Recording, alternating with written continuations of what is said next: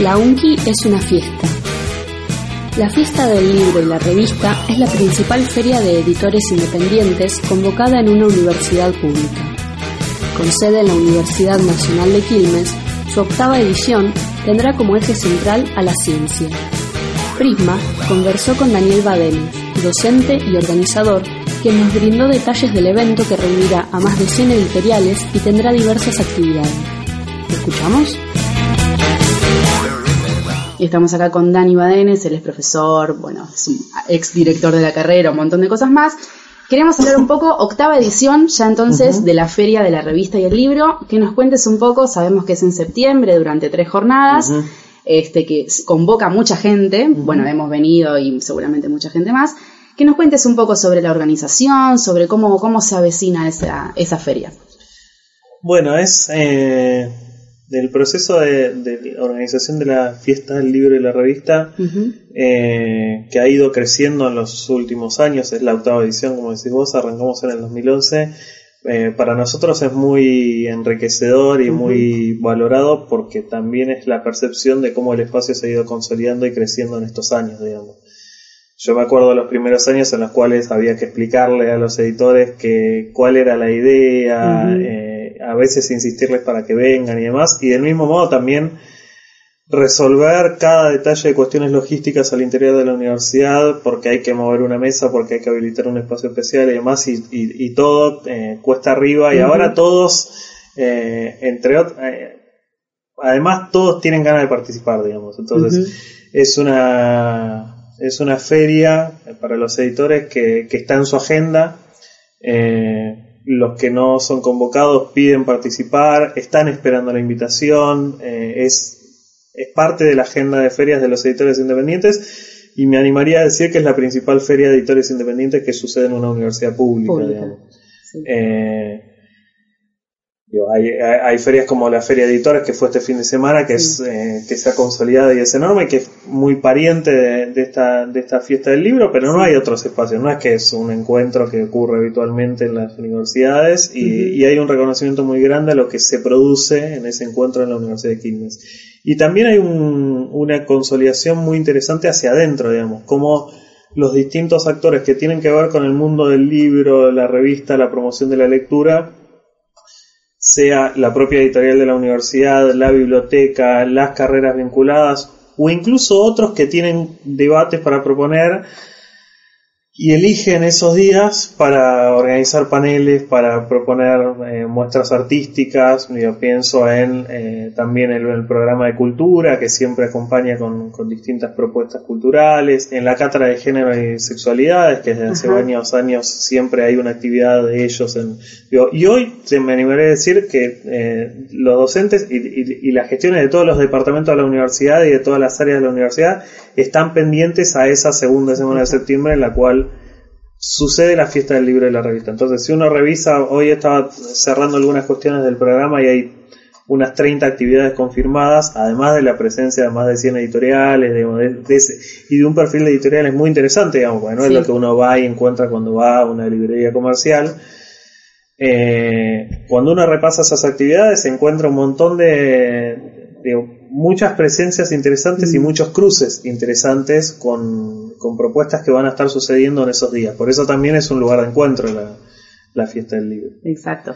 Bueno, hoy por hoy ya podemos decir octava edición, ya esto de alguna forma camina solo, si se quiere, pero... es muchísimo trabajo. Es muchísimo trabajo, pero bueno, ya se pero sí, e, esa, digo, esa diferencia entre tener que, explicar qué querés hacer y que te miren como diciendo, uy, pero Qué difícil, no sé si se va a poder y ahora que todo esté así claramente se puede y yo quiero estar.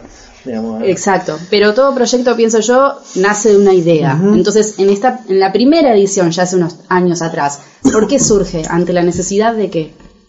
Bueno, yo creo que con una lectura que tenía que ver con darle un espacio en la universidad pública, a la edición independiente. Eh, un, poco a tientas también porque ahí confluyen varias cosas. La primera fiesta surge como un, como un evento secundario acompañando un, e, otro evento que se hacía en la universidad que era el foro educativo. Dijeron, bueno, ¿por qué no hacemos junto con eso actividades culturales? ¿Por qué no hacemos una feria del libro? Y ahí surgió la idea. Ahí recién nosotros estamos arrancando con el proyecto de extensión, que es el Sur también publica. Eh, y teníamos algunas intuiciones, pero habíamos arrancado a hacer un relevamiento de medios independientes y autoobjetivos de la región para ver ciertas, para propiciar la creación de una red y trabajar en algunas cuestiones de formación y demás.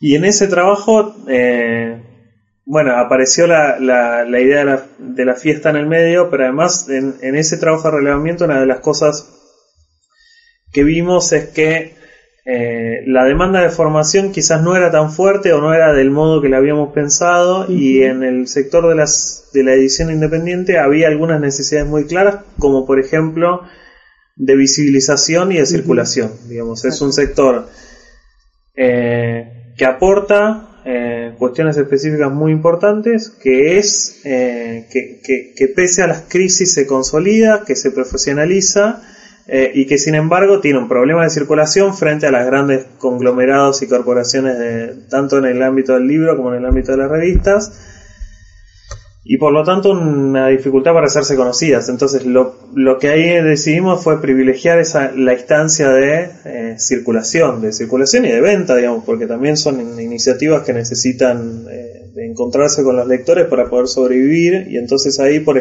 por ejemplo, en los últimos años eh, inspirados en una experiencia que ya venía haciendo las ferias de economía social, eh, propusimos la idea del bono solidario. Eh, del bono, de, una moneda propia que se construye a partir de un acuerdo que hacemos con la obra social que da créditos a los trabajadores de la universidad, tanto docentes como personal administrativo, créditos que, que en la feria circulan con esa moneda inmediatamente le, convertimos esa, esos créditos en, plata a los editores, pero para quienes piden esos créditos, eh, e, esos créditos se pagan en cuatro meses sin interés descontados del sueldo. Entonces, es una posibilidad para los editores de ofrecer un financiamiento eh, sin interés, sin que el peso de ese financiamiento recaiga sobre el editor que la está sobrellevando, digamos.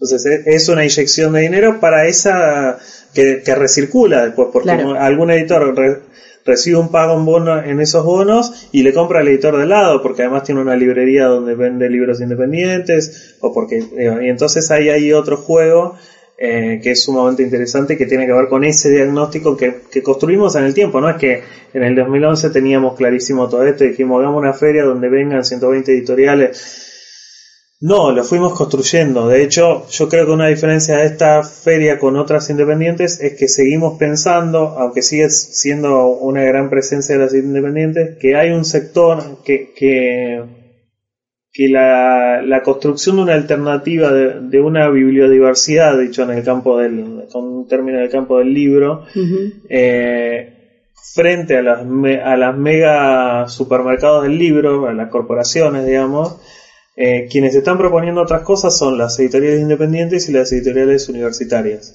que hoy tienen lógicas eh, de construcción de catálogo que son distintas de la mera del cálculo financiero, digamos.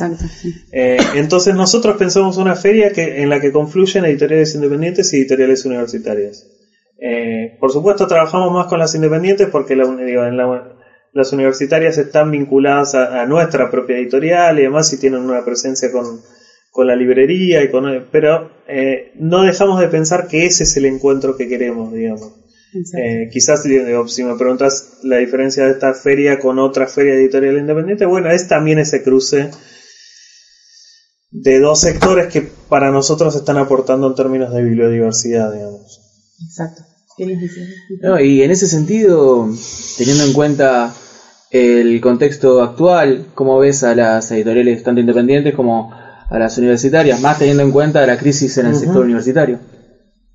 Sí, eh, vamos a ver qué pasa. Nosotros en los últimos dos años empezamos a hacer más estadística de qué pasaba en las ferias. Yo creo que este año podemos llegar a ver un cimbronazo, un cimbronazo en términos de la pérdida del poder adquisitivo. Eh, ahí yo que digo, veo el vaso medio lleno y el vaso medio vacío, digamos, porque Digo, uno puede hacer dos lecturas. Por un lado, si me preguntas por el contexto económico, vivimos dos años y medio de eh, saqueo, pérdida del poder adquisitivo, particularmente en el sector universitario. Digo, hoy vivimos eh, días en los cuales la paritaria está prácticamente de estar congelada pasó a una propuesta irrisoria, digamos, eh, cotidianamente los, tanto los todos los trabajadores de la universidad han perdido poder adquisitivo, digo, son en general los que compran en esta en esta feria, más allá de que viene gente de la comunidad o los estudiantes y demás, con lo cual eso se puede llegar a ver mucho, digo, el, el libro no es un bien de necesidad básica, entonces es una de las primeras cosas que uno ajusta cuando no llega a fin de mes, eso lo están viendo las librerías que están cerrando, lo están viendo las editoriales que tienen menos ingresos y tienen menos espalda financiera para sostener propuestas innovadoras en sus catálogos, pero al mismo tiempo las editoriales independientes son hijas de la crisis, digo, ya decidiste eh, hacer un emprendimiento cuando un monstruo voraz está devorando todo, es porque tenés otro impulso además de, de, la, de poner una pyme. Digamos. Claro, ves otra lógica. Y entonces, eh, esa reflexión, digo, las editoriales que proponen, tanto desde la narrativa como desde el ensayo, las ciencias sociales y demás, eh, reflexiones o, o, o, formas de procesar la crisis, también eh, tiene, tienen un... Eh, no, no quiero decirlo de una forma que contradiga lo que decía antes, pero es también un buen momento para eso.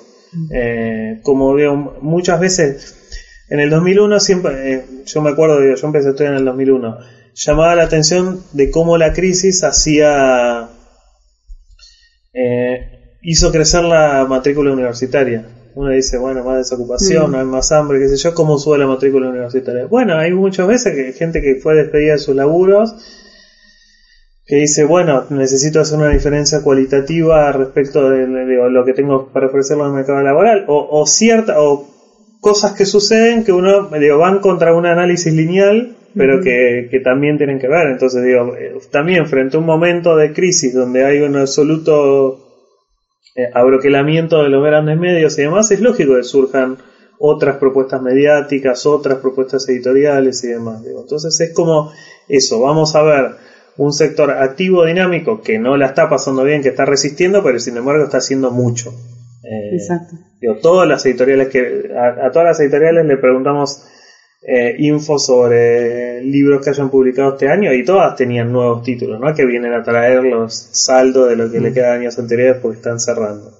Eh, están, siguen apostando al, al futuro. Lo que pasa que lo hacen en un contexto de pérdida de poder adquisitivo, en un contexto de apertura de las importaciones que hace que las grandes editoriales impriman en, barcos eh, en aguas internacionales, que esos libros que aparecen como impreso en China, en realidad está impreso en aguas internacionales y que por lo tanto son mucho más baratos, que entren, que entren a las librerías eh, los saldos del mercado español de hace cinco años a precios también muy baratos que compiten, entonces, y vos vas a a una librería hoy, tenés un libro hecho por un editor independiente con todo el esfuerzo que le eh, cada 500 pesos y capaz que un saldo eh, español a 250 pesos o un libro impreso en China entre comillas a 300 pesos. Y ahí le, genera con la con una falsa alusión a la bibliodiversidad como fue la que la que se usó cuando se abrían las importaciones, eh, lo que hay es un proceso de, de, devastación a la industria nacional y en particular a, las, a las iniciativas eh, autogestivas, pymes, cooperativas y demás. Está muy bueno esto que vos decías antes de que los editores independientes de alguna forma nacen contra el monstruo. Y antes también hablaba sobre la circulación, sobre la distribución. Bueno, he sabido que muchas de estas revistas están, digamos, englobadas en Aresia, que es la asociación de, revistas. En el caso de las revistas, los libros no. Este, ¿En qué estadio se encuentra esa lucha que tienen desde hace muchos años en contra justamente, bueno, del coste del papel, del precio del IVA, de la pauta oficial, de un montón de, cuestiones? yo, hablaba más del libro porque la fiesta ha devenido en una presencia mucho más fuerte de los editores de libros. Entre otras cosas, por algo que en parte es un cambio vinculado a los cambios a nuestros cambios culturales, pero en una buena medida tiene que ver con esos condicionamientos que mencionabas antes, que es que muchísimas revistas han dejado de salir o en su gran mayoría han pasado a ser digitales, frente a, la, a, un costo de papel que sube a precio de dólar, incluso más, cuando sube el dólar sube, cuando no sube el dólar sube, cuando estornuda alguien sube y, y, sube más que la inflación, y esto es un fenómeno de los últimos 10 años. Eh, las revistas, frente a todos esos problemas, terminan yendo, digo, los dos grandes problemas que siempre han denunciado los editores en papel, que son el costo del papel y la, la, asfixia de los sistemas de distribución, hacen que vayas a Internet, lo cual no es una buena, no, no, es un escenario fácil tampoco, porque también tiene sus...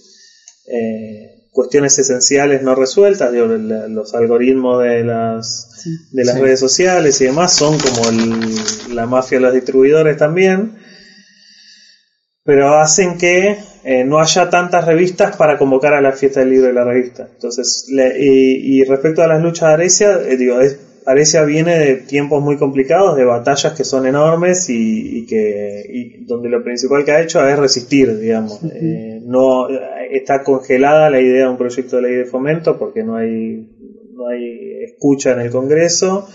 Eh, hay ciertos ciertos logros en relación a la pauta oficial. Arecia ha logrado negociar tanto con este gobierno como con el anterior en términos gremiales una pauta colectiva, digamos, que no, que no a la que no acceden las revistas individualmente, sino como parte de la organización que fue a demandar ese derecho. Y en relación a la distribución, las cosas siguen de mal en peor, digamos. Y, cuando digo de mal en peor, no es algo que solo perjudica a los editores, sino que también perjudica y mucho a otros trabajadores que son los canillitas.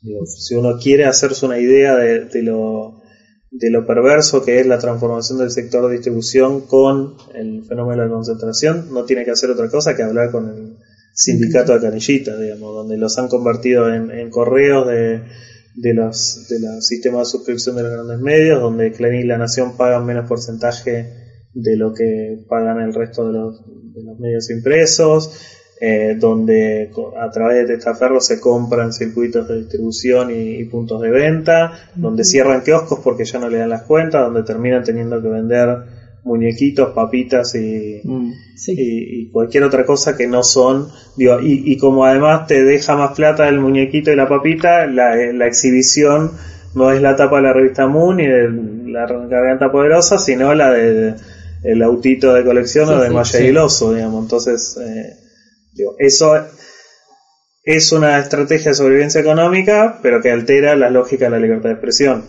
Porque hoy uno va a un kiosco de revistas y no ve medios independientes poniendo otras voces. Y desde tu punto de vista, vos recién mencionabas este proyecto de ley de fomento que, bueno, finalmente nunca, nunca prosperó, si se quiere. ¿Por qué crees vos que no sucedió? Y creo que ahí no hubo, no, no hubo voluntad política, de ningún sector político. algunos escuchamos más en, en el periodo del que medimos algunas de las cosas que se planteaban en el contexto, en el proyecto de ley, fueron tratadas por fuera del proyecto de ley. Incluso en algún momento los editores denunciaban la cuestión del IVA y hubo una reforma del régimen del IVA. Hubo algunas iniciativas muy parciales desde la, desde la Secretaría de Cultura, no tanto después con el Ministerio de Cultura, pero sí la Secretaría de Cultura de, de pequeñas cuestiones de fomento. Todo eso desapareció y ahora no, digo, nada que implique eh, presupuesto para algo que no sea timba financiera hoy tiene mucho futuro, digamos. Es así. Algo que vayas a proponer de ir a pagar deuda de los buitres, no, no, hay, no, sale nada. Eh, siempre que uno propone un proyecto de ley, eh, el gran escollo es la Comisión de Presupuestos. Si en el 2003 te decían de dónde va a salir la plata, acá no te, no te atienden la, no te abren la puerta, no te atienden el teléfono, no. Digo, estamos hablando de Hoy se está discutiendo el presupuesto y están hablando de quitas nominales, no pérdida por inflación, de quitas nominales de presupuesto a las universidades, por ejemplo. Ir a proponer una cosa nueva es impensado, digamos. Estamos tratando de que paguen los sueldos, de, que, de, que, haya insumos en los hospitales, de que sigan existiendo la educación pública.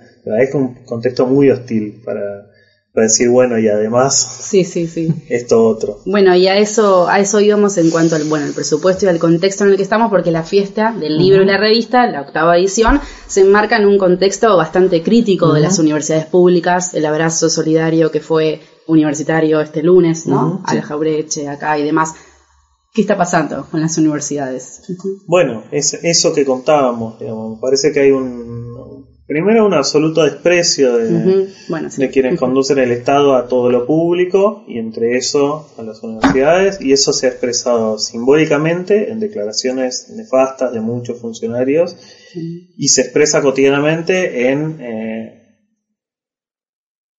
negación a hacerse cargo de las paritarias en el, el ajuste presupuestario de hecho, cuando el presupuesto está prácticamente congelado a, un 30% de inflación, y cuando sabes que la investigación científica, por ejemplo, utiliza insumos que son importados y eso sube a precio de dólar, no, hay, no hay vuelta, y el gobierno sabe cuánto aumentaron las tarifas, se gasta muchísimo en luz.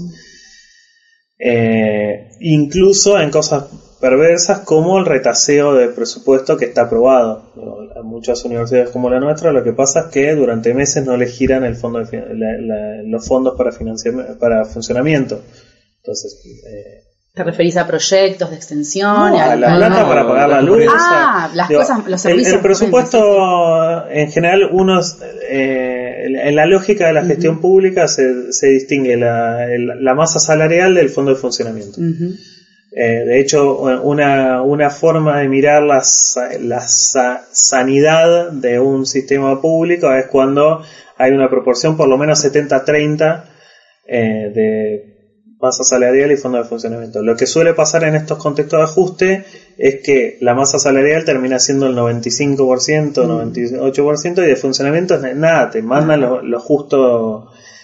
Pero cuando te dejan de, digo, si en junio no te mandaron las partidas de funcionamiento de febrero, empezás a pedalear porque algún ahorro tenés y demás, pero hay universidades que, digo, e, es una lógica del lago en el cual le dice la universidad ya no puede pagar la luz, entonces tiene que ir a pedir auxilio y ahí le dicen, bueno, pero acá me estuvieron criticando mucho, eh, o no te lo dicen, digo, pero te lo dan, a entender.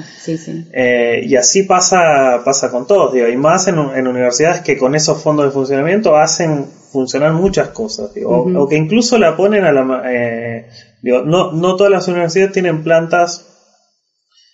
Eh, la totalidad de su planta de trabajadores es reconocida por el ministerio. Entonces, el ministerio manda un dinero por la planta de trabajadores, pero la universidad además jerarquizó a algunos de esos trabajadores o tiene algunos más y demás que paga con plata de funcionamiento.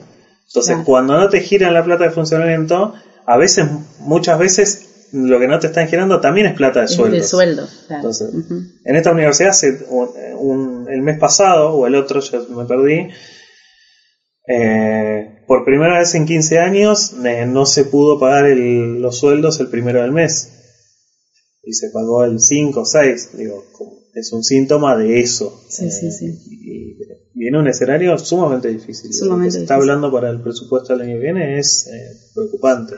Y en ese sentido, ¿por qué crees que universidades como la Universidad Arturo Jaureche, la Universidad Nacional de Quilmes, incluso la de Avellaneda, están teniendo eh, dificultades en comparación a otras este, universidades quizás más establecidas como La Plata, eh, Buenos Aires, Córdoba? Eh, no creo que. Yo creo que todas están teniendo dificultades. yo creo que todas. hay, también hay facultades de Buenos Aires que no llegan a pagar la luz. después hay. acá hay un poroteo político más mm. complicado, que es que las universidades del bloque radical tienen un poco más de llegada al gobierno para ir a pedir esos pequeños auxilios, lo cual no quiere decir que estén bien.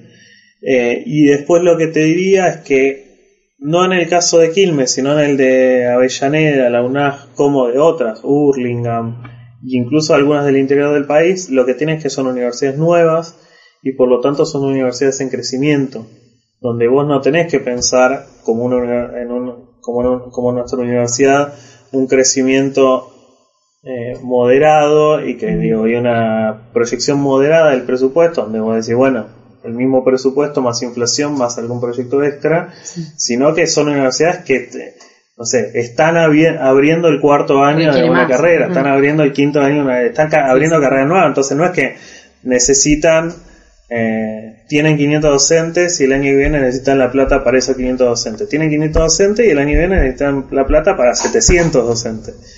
Eh, y eso, si vos le decís en ese mismo presupuesto, es eh, una bomba de tiempo. Los ahogás.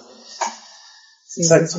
¿Y está pautada algún otro tipo de actividad fuera de lo que es el abrazo solidario que ya pasó? Sí, sí, sí, por supuesto. constantemente. Ahí, en los ah, pasillos hablan con los alumnos. hay- hay- Sí, en los pasillos y en las aulas. en las aulas también. Eh, hay hay eh, medidas que son interclaustro y hay también medidas de fuerza que se vienen tomando desde, desde los sindicatos, digo, tanto en el local como todo CONADO. Digo, nosotros como ADIUNC, eh, el sindicato de, de docentes de esta universidad, forma parte de CONADO. La semana que viene vamos a estar de paro nuevamente. Eh, el 30 de agosto va a haber una gran movilización. Eh, digo, hay una, un estado de, de- de movilización y de- digo, va a haber clases públicas. Es permanente, digamos. En el caso de, volviendo a la fiesta del libro, la agenda de la fiesta del libro también va a estar marcada por eso. Digo, uno agarra, digo, por lo que hablábamos antes, por ejemplo, el- el- la fiesta es miércoles, jueves y viernes. El miércoles va a haber un panel para pensar las políticas para el sector y la situación actual de las editoriales independientes. El jueves va a haber un panel eh, que, que trata justamente sobre la situación de, del sistema científico y universitario público. Digamos, va a haber representantes de científicos universitarios eh, autoconvocados, va a haber representantes por supuesto del sindicato, va a haber un eh, análisis del presupuesto universitario, eh, bueno, va a haber alguna intervención también vinculada Claro, al porque esta edición también está abocada específicamente también a lo que es ciencia. a los Ujú. científicos, pero digo, además como una cuestión de, de- de la agenda del momento, no Sí, sí, podemos sí. hacer una fiesta como que no pasa nada. Exacto, digamos, sí, sí. Y en ese sentido es un tema de, de la agenda. Reportaje Ivana Niti y Julián Retamoso. Texto Ivana Niti. Voz en off Camila Peñalba.